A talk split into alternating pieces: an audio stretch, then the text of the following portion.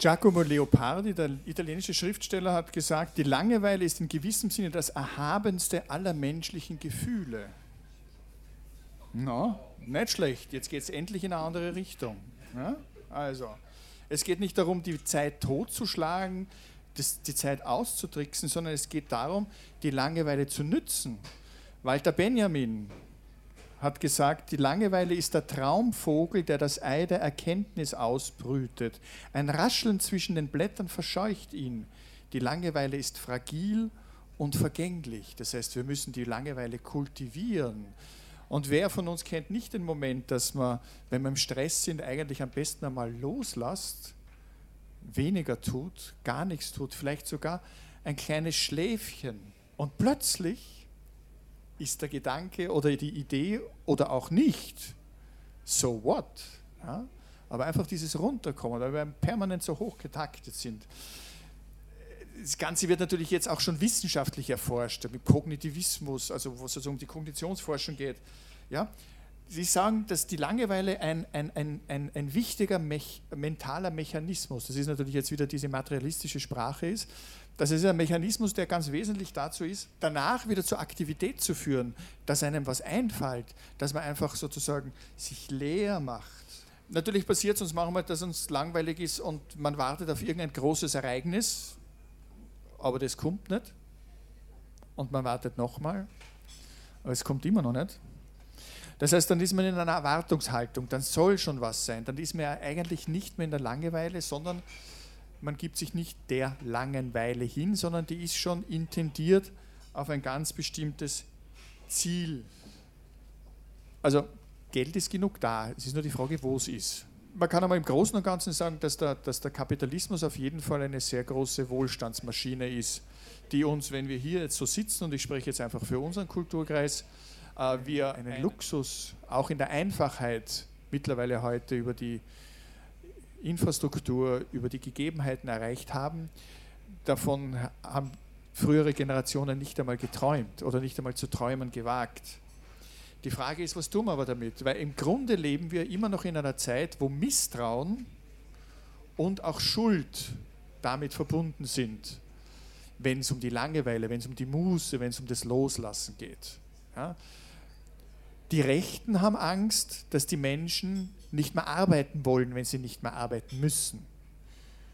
Die Linken haben Angst, dass man den Menschen, ich meine, ich sage das jetzt bewusst plakativ, äh, ihre Entscheidungsgewalt überlässt, dass sie selber wissen, was sie wollen und was sie tun wollen. Und es gibt auch dazu Untersuchungen, wo herausgekommen ist. Rutger Bregmann ist sozusagen dieser holländische Historiker. Er hat gesagt, wenn man die Menschen mit ihren Grundbedürfnissen versorgt, dann fallen denen in der Regel gute Sachen ein. Denn Armut führt zu einem Tunnelblick. Armut führt zu einer Einschränkung der Möglichkeiten, die man hat. Das ist psychologisch erwiesen. Das heißt, wenn man, Menschen, wenn man den Menschen die Möglichkeit gibt, ihre Grundbedürfnisse sichert, dann ist die Frage, was machen sie damit? Und bei den Studien, bei den Versuchsfeldern, wo man das gemacht hat mit dem bedingungslosen Grundeinkommen, sogar schon im 18. Jahrhundert mit dieser Stantham-Initiative aus England, die Menschen machen Vernünftiges. Investieren in Bildung, investieren in interessante Geschichten und haben einfach dann ganz andere Möglichkeiten und Perspektiven, auch mit ihrer Zeit umzugehen. Und wir leben halt heute in einer Zeit, wo wir nur die Arbeit als sinnstiftend ansehen. Und ich glaube, dass das ein Problem ist dass es eben nicht nur die Arbeit ist, sondern es gibt im sozialen Bereich, es gibt in vielen, vielen anderen Bereichen ebenso sinnstiftende Arbeiten oder Tätigkeiten, die jetzt nicht unbedingt mit dem Arbeitsethos, so wie uns das einfach seit 150 Jahren oder noch länger gepredigt wird, übereinstimmen, sondern es gibt viele, viele andere Wege. Und ich glaube, dass die Langeweile ein Phänomen ist, das ein Ausgangspunkt sein kann dafür, dass wir darüber nachdenken, was sonst noch alles möglich ist.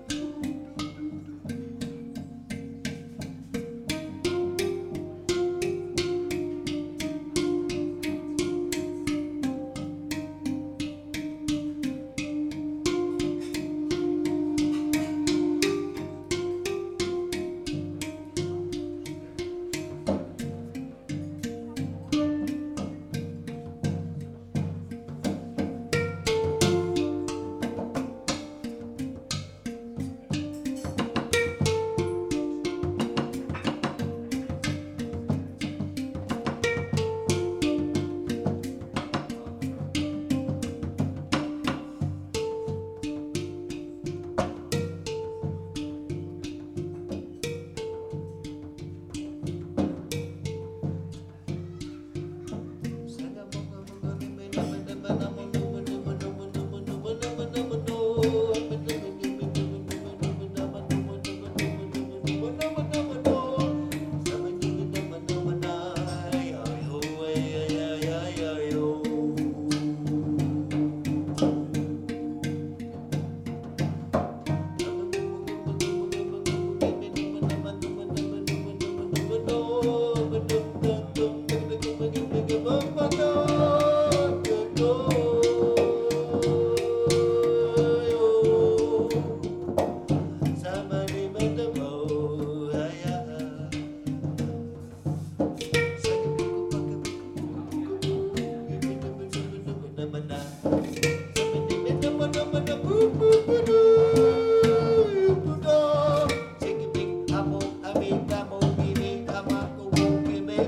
amado.